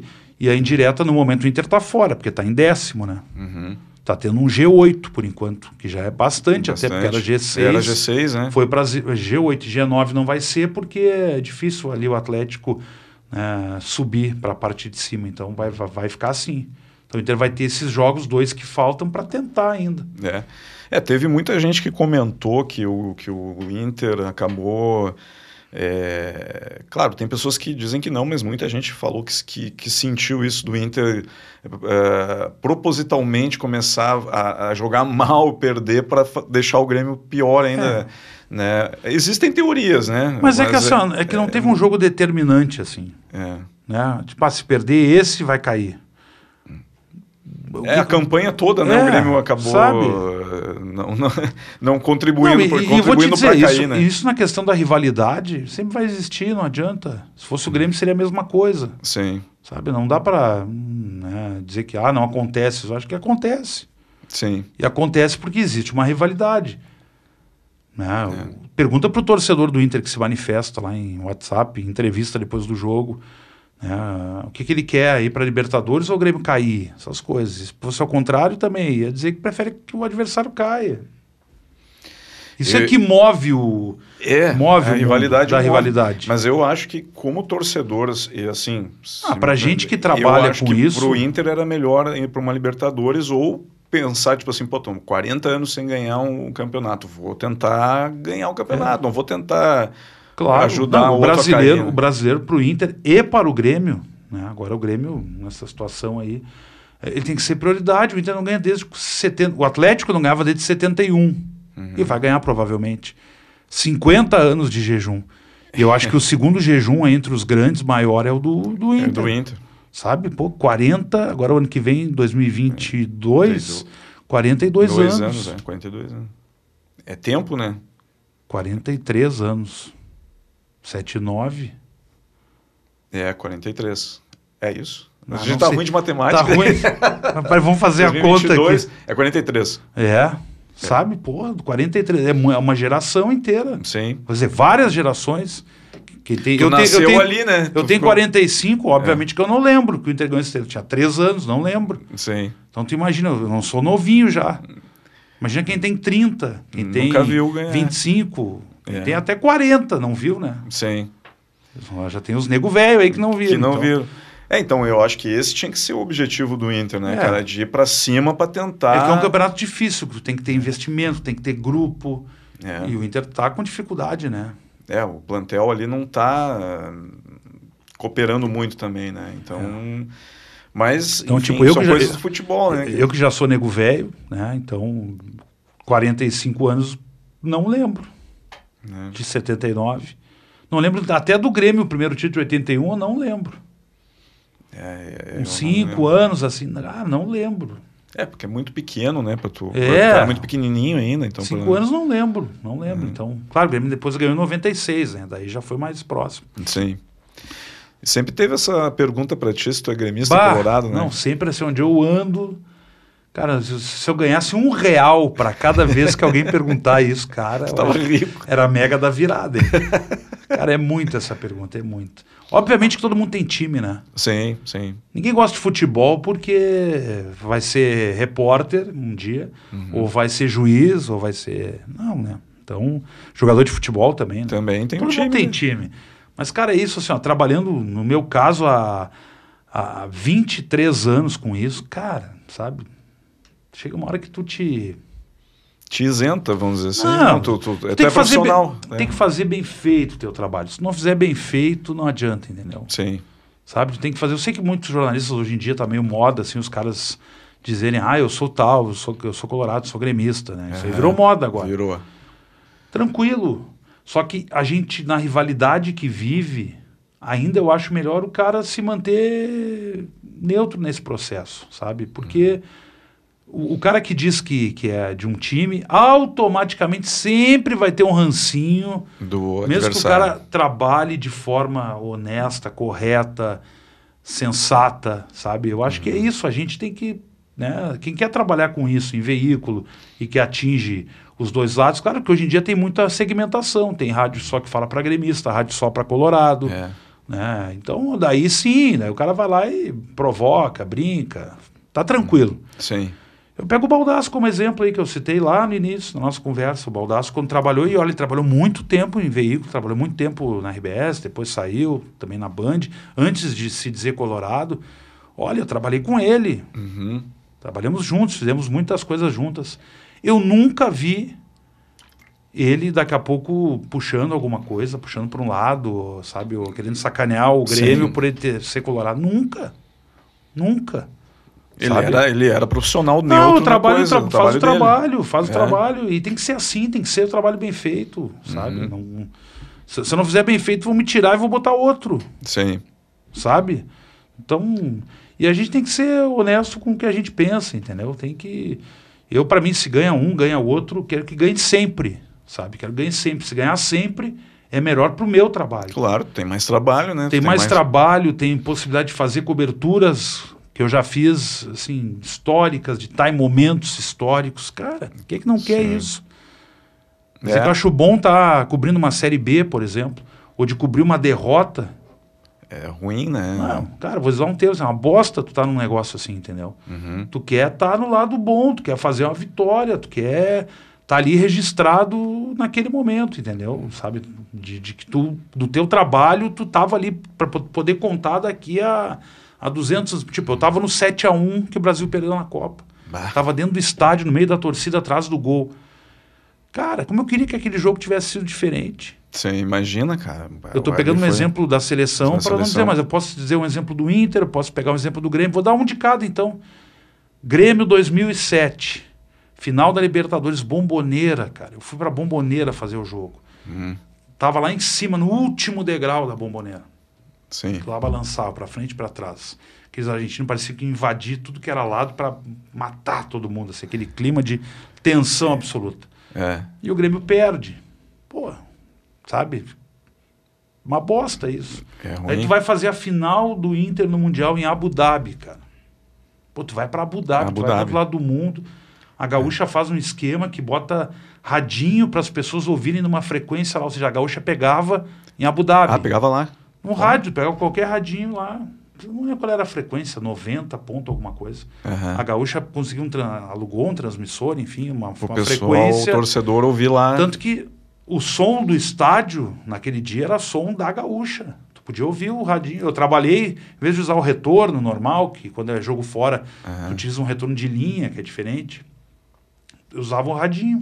O meu radinho que eu tinha levado. Bah. E daí tu tá lá e tu tá cobrindo aquilo e dá errado. Sim. Cara, é uma frustração. É uma frustração, cara. É, é. Sabe? É, é, é muito triste isso, assim, é muito triste. E em compensação, se tu pega um- uma conquista, porra, na, na- na- na- Libertadores de 2000 e do Grêmio, agora recente, 2017, eu até não tava, que eu, eu já estava narrando na TV, mas eu fazia, aquele dia eu fiz tipo um repórter de torcida na arena, porque na arena teve uma, né, um evento, enfim, teve telão e tal. E eu fiquei, fiz por aqui toda, né, pré-jogo, apresentei, enfim, fiz tudo que eu faço, mas daqui. Sim. Cara, tu fazendo um clima de festa é outra coisa. É. É o Inter no México em 2010, final da Libertadores, eu tava lá, fazendo o jogo. E os gols, eu fiz naquele jogo, fiz torcida, né, entrevistando as pessoas lá. Até porque não tinha muita gente, ficou todo mundo concentrado atrás do gol. E, e, e- e fiquei dando os depoimentos ainda do- dos gols. Como, esse, como a gente- fala, né? Tava fazendo a goleira e fazendo a torcida. Mas era meio uma loucura, porque na hora que saiu o gol, os caras vinham e pulavam em cima de mim. Eu tinha que. E tu tinha que falar Não, eu tinha que olhar, mais ou menos dizer o que, que tinha acontecido para no lance do gol, tu, o repórter ele repete, né? Aham. Então, tu, tu quer estar no grande momento, entendeu? Tu quer estar na, na hora da vitória. Que ali aquela. Sabe? É isso. é euforia, isso. aquela Não, alegria, É, é o aquela- que fica registrado para sempre, entendeu? É. Sabe? As pessoas às vezes não entendem isso. Acham, ah, não, tá lá, tá lá secando, tá. Não. Não. É, Informo, lamento informá-los, mas não, não é assim. É. Tu tá lá pra viver bons Tá momentos. lá para viver, exatamente, para torcer. Pra E- torcer. E tu torce muitas vezes pelas pessoas que estão lá. Uhum. É, que, é que nem o caso aqui. Seja o dirigente que tu convive, o jogador, o treinador, sabe? As pessoas que tu conhece dali, do ambiente, que tu diz, pá, tomara, esse cara é um cara que merece. Sabe? É Então, porque hoje tu tem relação com todo mundo, dos dois É, lados, né? Então tu conhece lados, pessoalmente óbvio. todos e. e- muito mais a área diretiva, assim, jogador é, hoje em dia é mais, né? Aham. Não é mais uma relação tão próxima como já teve an- antigamente, né? E, mas é isso, tu, tu, quer, tu quer fazer o melhor, tu não quer fazer bronca, tu não quer fazer briga, tu não quer fazer derrota. Isso aí. Todo mundo quer a coisa boa, né? Não. Mas imagino que é, se o Grêmio cair ano que vem, por exemplo, Ah, tu narrar um jogo que, que volte para a Série A vai ser um, um jogo muito comemorado, vai ser um momento muito feliz também, por É, exemplo. né? exatamente, é. Por exemplo, em 2016 a gente fez, 17 fez toda a campanha do Inter, quase assim, a gente transmitiu muitos jogos, porque a grade era jogos sábado e a Globo abriu muitos sábados ali para transmitir. Fiz vários jogos do Inter. Mas até o da reta final, eu lembro que o jogo que o Inter subiu, a gente não chegou a fazer por questão de, de, de grade mesmo, né? Daí não dependia só da gente na, na, na TV, né? Sim. E agora o Grêmio, se cair, é o que está se indicando, não- certamente vai ter muito jogo também que vai passar, porque nesse ano, se a gente olhar, muito jogo do Vasco e do Cruzeiro passou para Rio e Minas. Uhum. Né? Porque o Rio, se a gente for ver, ele perdeu dois times nesse ano. Né? Só tinha Flamengo e Fluminense na Série A. Então a Globo, ela para atender também Pra a torcida do Vasco e do Botafogo, ela botou alguns jogos em horário, mesmo que era de Série A, ele botava a Série B, eles botavam a Série B para atender e Pra fazer. atender, então sim. o Luiz Roberto cansou de narrar jogo para o Rio lá do Botafogo e do Vasco. Uhum. E em Minas do Cruzeiro, imagina, o Cruzeiro tem dois times, né? Quer dizer, tem o América também. Mas o os, da- né, os mais populares, muito jogo do Cruzeiro passou também. Canal Sim. aberto né, na Série B. É, então, quem, quem sabe vai ter o Grêmio também aí. Mas deixa eu te perguntar, eu sei que nosso tempo aqui também não quero te tomar muito, a gente bateu um papo, papo tá muito bom, e se deixar a gente fica... Não, se deixar, eu falo com cinco horas. Eu queria perguntar para ti da, da- dessa transição que houve da, pra, pra- de repórter de campo, repórter de, de torcida, né? Tu tinha essa relação muito boa com, com o público e com os jornalistas e, e com os apresentadores para narrador de futebol, porque quem fazia por anos a narração do futebol na televisão era o Paulo Brito. Se eu não estou enganado, o Brito pode me corrigir, mas eu acho que 28 anos. 28 anos. É uma Bah, vida, né? bah, uma vida, né, cara? É uma vida. Eu cresci vendo Paulo Claro, Brito na mas eu muita também, gente. eu também. E é Brito, que não, Brito, não tô dizendo que tu tá velhinho, tá? Mas, é, mas é, tipo, é, era referência. era referência? Porque eu peguei muito pouco o Celestino ali, narrando, né? Uhum. E era uma época que tinha pouco jogo, né? O Celestino, às vezes, não, talvez não narrou tanto quanto o Brito, né? Jogo. Uhum. Eu acho que o, o Brito começou talvez por 88, 89. Não tenho bem certeza a data, Uhum. assim. Mas naquele momento ali o Gauchão não passava tanto assim na TV. Eu lembro de ver muito o Celestino. Uh, domingo à noite tinha o futebol compacto, que o Celestino uhum. até ia para o estádio, essas histórias eu fiquei sabendo depois. Ele narrava o jogo tempo real, entendeu? Uhum. E depois se fazia o compacto e passava lá de noite, domingo, depois do Fantástico, 10, às vezes nem podia ver porque era tão tarde que né, tinha que dormir porque tinha aula. Que tinha aula. Então, assim, a imagem do Celestino é do, do narrador da TV clássico, mas uma época onde não tinha tanto jogo, né? Uhum. E o Paulo Brito, quando ele, quando ele começa a fazer, é bastante, entendeu? Começa a ter mais, acho que o Galchão passa a ser quase que todo ano na RBS, assim, direto, né? Uhum. Então, ele ficou 28 anos fazendo, né? E ele já contou em várias lives, enfim, já contou né, do, do, como é que foi o processo de saída dele. No meu caso, como é que aconteceu, assim? Uh, eu fui chamado, assim, pelo, pelo Tiago Cirqueira e pelo César Freitas, na época que era o diretor, disse, ah, tu não quer fazer um piloto e tal, porque a gente está precisando ter um segundo cara, porque só tem o Brito no momento, né? Uhum. Porque tem que ter duas pessoas, ou no mínimo alguém que, numa pra emergência, cobrir, né? numa emergência vai lá e faz, entendeu? Uhum. E eu disse, ah, vamos lá, não sei, se eu, não sei se eu posso, se eu consigo, mas TV, como eu disse, não era um negócio que eu cogitava. Daí fiz um primeiro piloto, que era, na verdade, uma transmissão que a gente fez num jogo em Porto Alegre e eu fiz lá do tubo. Aí tava eu, Maurício e o Márcio Chagas de comentarista, não tinha nem repórter, né? Porque era um tubo. Uhum. E não foi, a gente fez como se fosse valendo, mas não no ar, obviamente, não, não né? a gente fez um, sei lá, em, em, em, junho, eu acho, o outro em julho, tipo, num, alternados, assim, numa data não muito específica.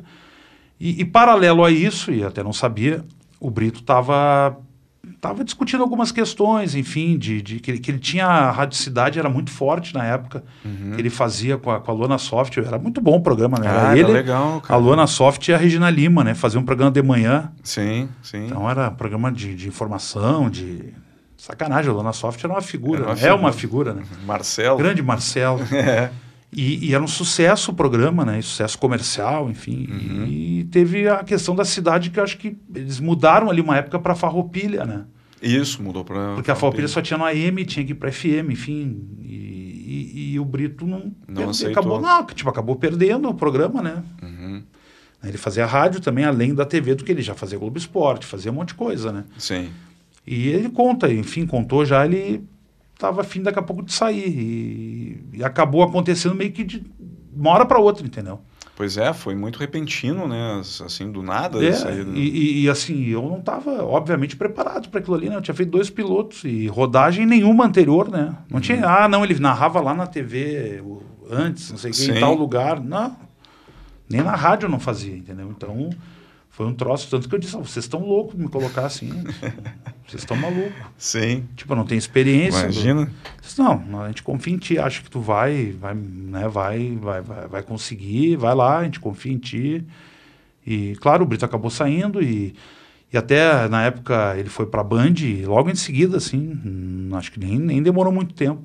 E eu já estreiei em agosto. Fui fazer uhum. o jogo Inter e Fortaleza. A Copa do Brasil foi querendo que o Inter estava mal, né? Que o Inter acabou caindo no brasileiro. Uhum. E o Inter não ganhava, sei lá, 14, 15 jogos. Sim. No geral, assim. E ele ganhou do Fortaleza 3 a 0 Copa do Brasil no Beira Rio. Daí foi, o teu primeiro, primeiro jogo? Primeiro jogo que eu fiz. E até hoje acho que eu fiz uns 140 jogos. Ou seja, uma rodagem ainda, se for ver, pequena. Uhum. Em cinco anos. Pois é, né? não é, é, Tanta, tanta coisa. Sabe, então tu pega, né? O Brito ficou 28 anos, cara. Então era uma marca, é uma marca muito forte, né? Sim. Muito sim. forte. É, ele, ele fez uma, uma história grande, né, cara? E, e, e, tu, e tu sentiu que houve, assim, uma comparação tua com o Paulo ah, Brito? Né, do... Sempre, né? Comparação. Mas na minha vida sempre teve comparação, né? Uhum. No trabalho. Porque quando o Pedro deixou de fazer o show dos esportes, que ele foi para o Sala eu e o Kleber assumimos o show para apresentar. Então, tu imagina, a gente assumiu um show dos esportes depois de 35 anos o Pedro apresentando. Sim. Todo mundo dizia, ah, não, ah, não dá, sabe? Uhum. É uma quebra, né? Sim. Tira um cara que era consagrado fazendo aquilo, entra o outro ali que chegou ontem. Então foi uma quebra. Programa da tarde que eu faço. O Nando Gross sai antes da Copa do Mundo uhum. do Brasil, aqui 2014. Aí o Nando fez um bom tempo na Gaúcha. Ele vem acho que em 2000 para a Gaúcha. Ele saiu em 2014 anos fazendo. Talvez esteja errado algum dadinho aí, que, bom, de memória de datas não é. Mas, ou seja, ele fazia muito tempo aquilo, hoje Uhum. nos esportes. Sim. Daí vou lá eu Foi fazer. lá tu fazer. Claro que daí eu deixo uma, né, tipo, o Nando foi um cara que meio que colocou, implementou no esporte, botar música nos programas e tal, foi, pô, isso na época ele fazia na Band ainda. Aham. Então isso é um negócio que eu segui, eu disse, pô, óbvio que foi ele que, que, que, que lá na frente pensou inventou, isso, pensou. idealizou, mas se é bom, vamos continuar. Claro. Como eu gosto de música, enfim. Então, mas, tipo, ele botou lá atrás, isso ainda antes de vir pra Gaúcha, e quando ele fazia o programa ali, manter isso, não tem por que não fazer, né? Uhum. Mas também é trocar, é, é assumir a posição de alguém que estava há muito tempo, sabe? É difícil isso, é muito difícil. A comparação ela é inevitável, a crítica ela é inevitável inicial, porque as pessoas elas sentem falta, não adianta, é Sim. normal isso. Como eu fiz 13 anos a torcida. Aí é o. a- Quem assumiu depois, que foi primeiro a Kelly Matos e o Duda Garbi, as pessoas dizem, ah, mas não é a mesma coisa, ah, não sei o quê. Uhum. Cada um faz do seu jeito, óbvio, e cada um tem a sua qualidade para fazer, então, sabe, as pessoas se acostumam, na real. Exatamente. Cria um É. costume de ver aquela pessoa ali. Ninguém assume a, a- a função de outro, e, não tendo, não tendo alguma qualidade, enfim, tem, tem que desenvolver, tem, tem que melhorar, tem, tem que estar sempre aprendendo, tem. Se o cara achar que já sabe tudo, que é o melhor em tudo, Que é que não sabe nada, né? não vai para não, não, não vai não vai longe, não vai até ali. Uhum. Então foi um desafio, cara, muito grande, assim. é- é, sabe, eu às vezes me questiono, será que eu fiz certo de largar um negócio que eu era. Pô, que eu tinha uma repercussão fortíssima, que era o trabalho da torcida, que eu adorava fazer, Uhum. para ter esse desafio, para ter daqui a pouco mais cobrança, para ter uma visibilidade maior também, porque tem, É, né? Tem, tem. Tem uma visibilidade de milhões agora, né? Milhões. Tu transmite um Grenal ali, nossa, é audiência batendo lá em cima, é audiência de novela das nove. Uhum, Sim. Big Brother, teve uma, uma final do Gauchão, aquela que o Grêmio ganhou nos pênaltis, que o Paulo Vitor era o goleiro, pegou três pênaltis. E né, o jogo foi 0x0, foi zero, acho que 0x0, 0x0 e foi para pênalti. Aham. Cara, aquele dia deu assim um share de, de 80%. Caramba. Deu 60 pontos. Cara, 60 pontos hoje não dá mais nada. na- o Big Brother na final não dá 60. Não Sim. chega a 60. Eu lembro que o pessoal comentou que aquele dia foi uma audiência ah, de RBS TV, assim, top da, da década. Cara, porque a TV aberta ela perde um pouco de, de audiência em pontos. Porque surgiu um streaming, surgiu outras coisas, surgiram outras coisas. Então, Sim. mas aquele Grenal diz que foi assim, absurda a audiência. Absurda a audiência. Imagina, todo mundo tava assistindo, né? Então tu imagina a tensão que tu tá fazendo aquilo ali, de não poder errar, de não poder. E daí tu erra, óbvio que tu erra. Às vezes alguns caras falam, ah, mas tu erra tudo. Às vezes tu troca um nome de um cara, ou tu, Uhum. sabe, te atrapalha em algum detalhezinho. As pessoas são muito críticas, muito. Sim.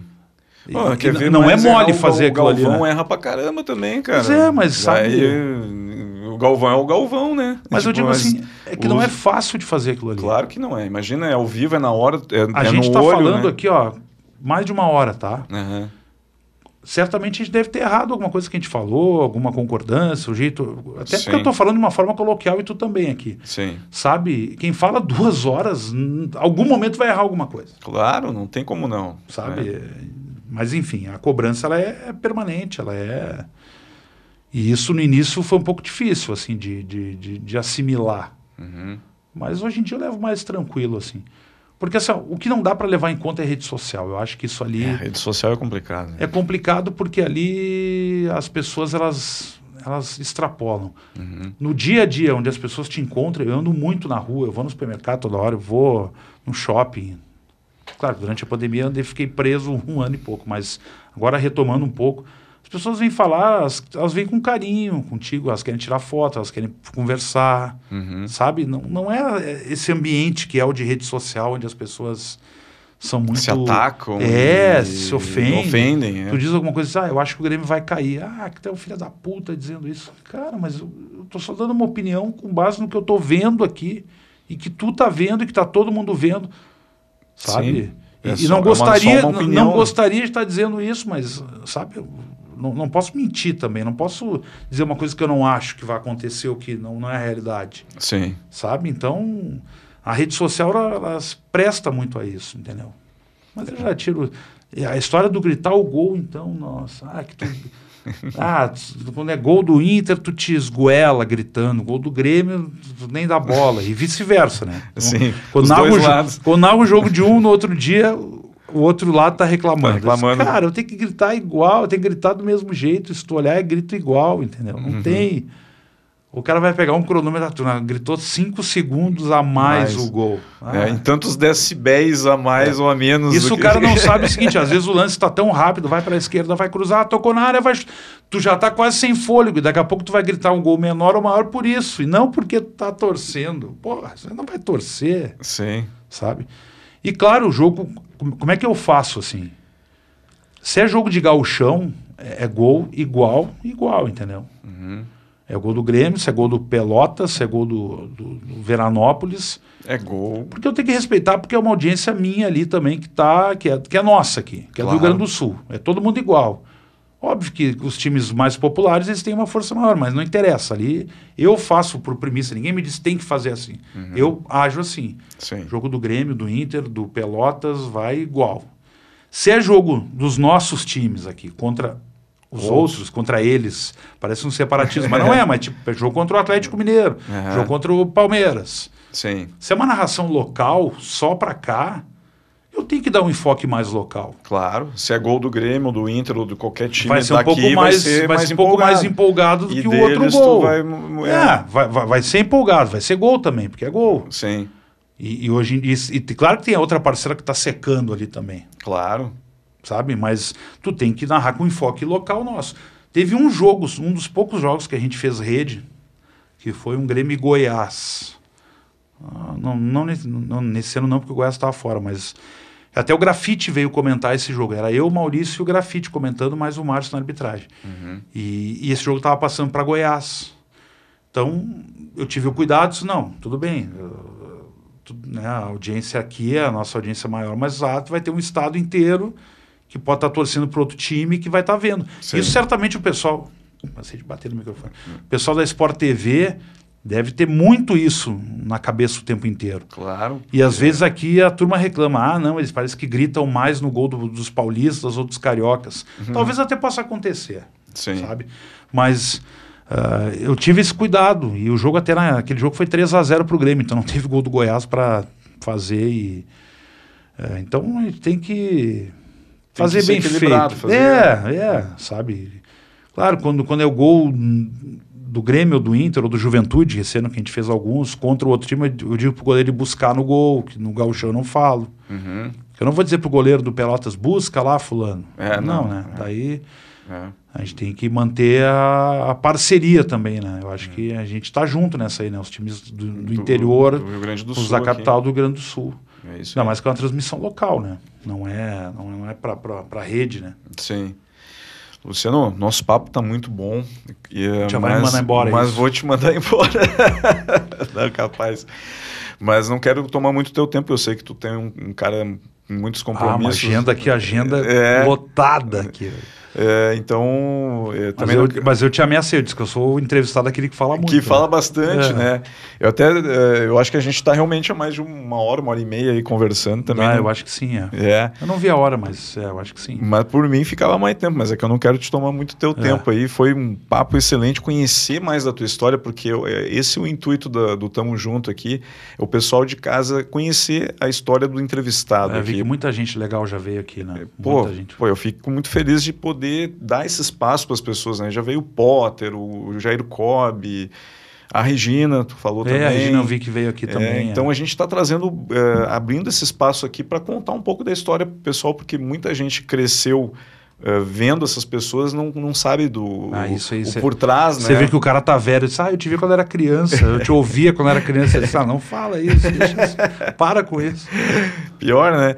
Mas é legal de conhecer e contar, porque a gente está é. contando a história das pessoas, né? E contando como que Sabe, aconteceu. O que, o que, eu acho mais legal até, acho assim, desses, desses papos, enfim, tem muitos hoje em dia o pessoal fazendo, é que desmistifica um pouco as coisas, assim. Uhum. Eu acho que as pessoas ainda têm um pouco de colocar, ah, o cara que trabalha na TV meio que num pedestal, assim, meu Deus, olha o cara ali, como se fosse um... Uhum. Cara, não tem nada demais, é um trabalho como qualquer outro que trabalha muitas horas por dia, uhum. né? Que não tem fim de semana, no caso, quem trabalha com esporte. Sim. Então, uma vida muito normal, assim, normal, normal, normal, não.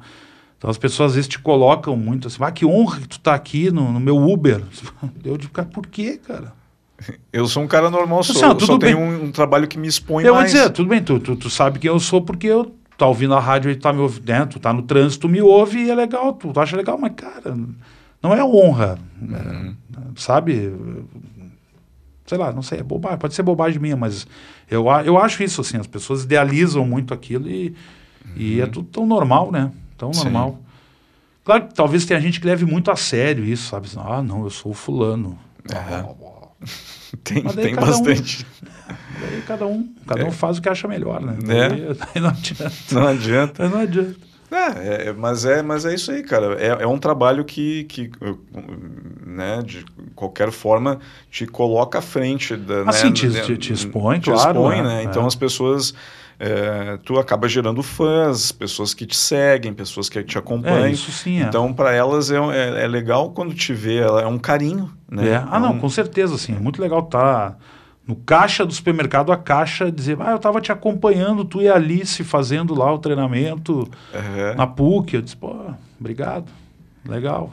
Ah, isso até a gente não falou, né? Que é. tu fez a. a, a... Na verdade, estou virando quase especialista nisso, né? Porque é, é a segunda segundo vez, que eu né? faço. É. é. Primeiro foi o time Gigante, que foi em 2016, que foi uma proposta para eu perder peso, porque eu ia conduzir a tocha, ia fazer uma. Da... Naquele, naquele processo da tocha da, da Olimpíada da de Olimpíada. 2016. Uhum. E, e daí eu fiz, acho que de abril até ju, julho. Então foram alguns meses ali e lá eu estava numa situação física muito pior, eu estava com 170 quilos, né? Bah, tava, tava... Tudo bem, tem 2 metros e 5, mas era muito peso. Sim. E eu baixei 25, 26 quilos na época.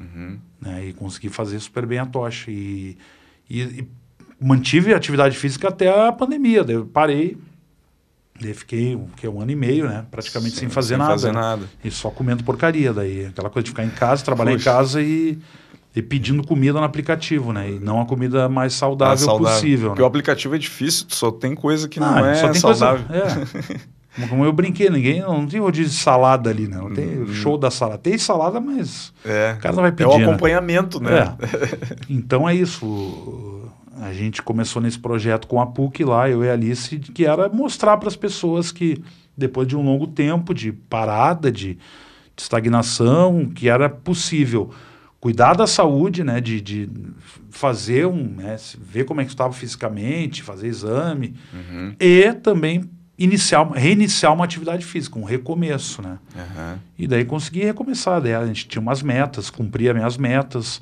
do peso um pouquinho menos só, mas é que o peso é um negócio muito relativo, né? Eu tinha que perder 5 quilos era a meta, eu perdi 4,300. É. Só que assim, tu vai olhar daí no, no, no, exame que tu faz ali, enfim, eu ganhei um quilo e 100 de massa muscular. Então, é. na verdade, isso é um balanço. É um balanço né? Tu perde massa gorda, ganha massa muscular e isso influi no peso, peso bruto ali, né? No claro. peso da balança. Sim. Então, dá para dizer que meta, meta batida, né? Claro. E a gente tinha que correr uh, na pista de... A pista tem 400 metros. A gente tinha que fazer 6 minutos a máxima distância que tu atingia. Uhum. No primeiro teste eu fiz 600 e poucos metros. Fui mal, não consegui correr, caminhei bastante. Uhum. No segundo eu já consegui correr todo o tempo, daí fiz 800 e poucos metros. No terceiro também consegui correr, fiz quase 900, um pouco menos. E a minha meta era bater esse último. Eu passei de um quilômetro, fiz um quilômetro e dez. De corrida? De corrida em seis minutos. Uhum. É um bom tempo. Porque era assim, ó, no é. terceiro que eu fiz, talvez eu pudesse ter ido mais. Só que meio que eu fui me poupando, sabe? Uhum. Só que daí tu está perdendo na questão do tempo. Sim. Que era fazer o máximo no tempo uhum. exato. Exato. E no, no, que, na última, que foi ao vivo, que a gente fez na duas semanas, foi isso. Daí eu cheguei com sobra na marca que eu tinha que chegar, mas eu estava tão assim, pá, feliz e emocionado de ter terminado. Eu parei, quando cruzei a bandeirinha que marcava, eu parei, mas tinha 30 segundos. Ou seja, se eu tivesse corrido um pouquinho mais, eu conseguir é, uma, marca melhor ainda. Marca melhor ainda. Sabe? Então, legal é isso, assim, de, de tu te desafiar e de fazer um negócio legal, né? Uhum. É, e a Alice também estava vindo no processo, né, cara? No caso dela, ela tinha um mote diferente, que era a questão de quem teve um, né, um tratamento grave que ela teve. Do e câncer, mostrar né? também que a atividade física pode ser retomada e, e- e com tranquilidade, né? Claro, com Sim. acompanhamento médico, que é importante. Acompanhamento profissional de educação física, um professor. né? Não é o cara, ah, vou sair correndo amanhã ali na, Uhum. É, sem acompanhamento nenhum. na né? Covid, ali vou sair. Não, não é assim. Tipo, eu. Vou sair correndo. Não quis citar Não é nomes. Covid, eu não quis citar nomes. O Léo correndo não é Covid ali. É, mas não, não, não dá, né? Não- Porque é, é arriscado, né? Claro. Se tu tem sobrepeso, é joelho, que tu pode uma articulação, que tu pode ter problema. Tu não sabe como é que tá a tua situação coronária, cardíaca. Sim. Tudo isso a gente Tem avaliou antes de fazer. um Fez um check-upzinho. né? Check-up, É. é. Claro que a gente sabe que isso é o mundo ideal, né? Muita gente não faz isso, mas tem risco, né? Uhum. De quem não faz, tem risco. É, é bom ter um acompanhamento do profissional É. para poder fazer qualquer exercício. Até fica a recomendação é, aí. não, fica a dica aí. Fica a dica. Vai, faz um acompanhamento. Não faz que nem uns loucos que saem andando aí, correndo por aí. Os loucos que a gente não vai dizer o nome. Não vai dizer o nome. É, exatamente. Luciano, muito obrigado pela participação. Valeu, tia, cara. Obrigado. Eu que agradeço. Sem o papo. palavras. Show de bola. Valeu. Valeu mesmo. E como eu te falei, eu sei que tu disse que da questão da honra, mas para mim é uma grande honra te receber aqui. Como todo Valeu, mundo valeu. disse que as pessoas falam, é uma honra te ver, falar contigo e tal. Valeu. É uma honra muito grande. Todos que passaram por aqui, com certeza também é uma honra muito grande, porque é um cara que a gente acompanha, um cara, gente boa, um cara do bem, humilde, como né, tu, tu, tua esposa aí, a tua, a- o teu pensamento em relação à tua carreira, né, a tua, o teu trabalho. Então é muito gratificante poder estar batendo esse papo, ter batido esse papo aqui contigo e levando um pouco da tua história para o pessoal conhecer um pouquinho mais, para quem é- saber quem é o Luciano por trás das câmeras, Sim. né? Saber como chegou até onde está hoje, que, que vai chegar muito mais adiante aí com certeza, né?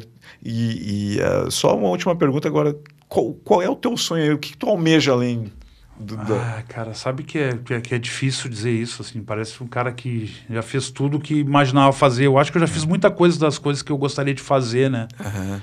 Então eu não sei se eu tenho alguma coisa muito específica. Eu acho que eu, eu gostaria de fazer mais uma Copa do Mundo, assim, é um sonho, acho, de, de Ah. fazer o ano que vem de novo outra Copa, assim. Aham. né? Eu acho que é um é sonho talvez próximo de acontecer, não é algo tão assim, né, difícil, Uhum. mas é uma coisa acho que ajudaria muito nesse momento assim para coroar uma sequência de trabalho. Claro. Acho que estar nesse grande evento é um negócio emocionante. Deve assim. ser muito emocionante estar É. no- acompanhando, vivendo aquilo A ali, né? primeira vez que eu, que eu fiz em 2010, na África do Sul, eu estava no jogo de abertura. Eu fui fazer o jogo de abertura no Uhum. estádio, né? É. Cara, quando eu entrei no ar, assim, eu chorei, assim, porque. Imagina, puta, olha onde é que eu tô aqui, cara. Né? Depois de ter começado lá atrás, ser estagiário, aquela coisa toda, caminhando e fazendo.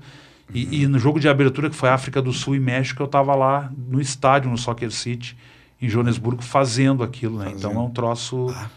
Deve Sabe ser uma, é- uma, uma, uma- assim, um momento Passa, de... passa um filme, na, tua cabeça. cabeça. Passa um filme na tua cabeça. Você, Puta, olha onde é que eu cheguei aqui, cara. Pô, eu, quis- eu queria estar aqui um dia na vida, numa Uhum. Copa do Mundo, numa...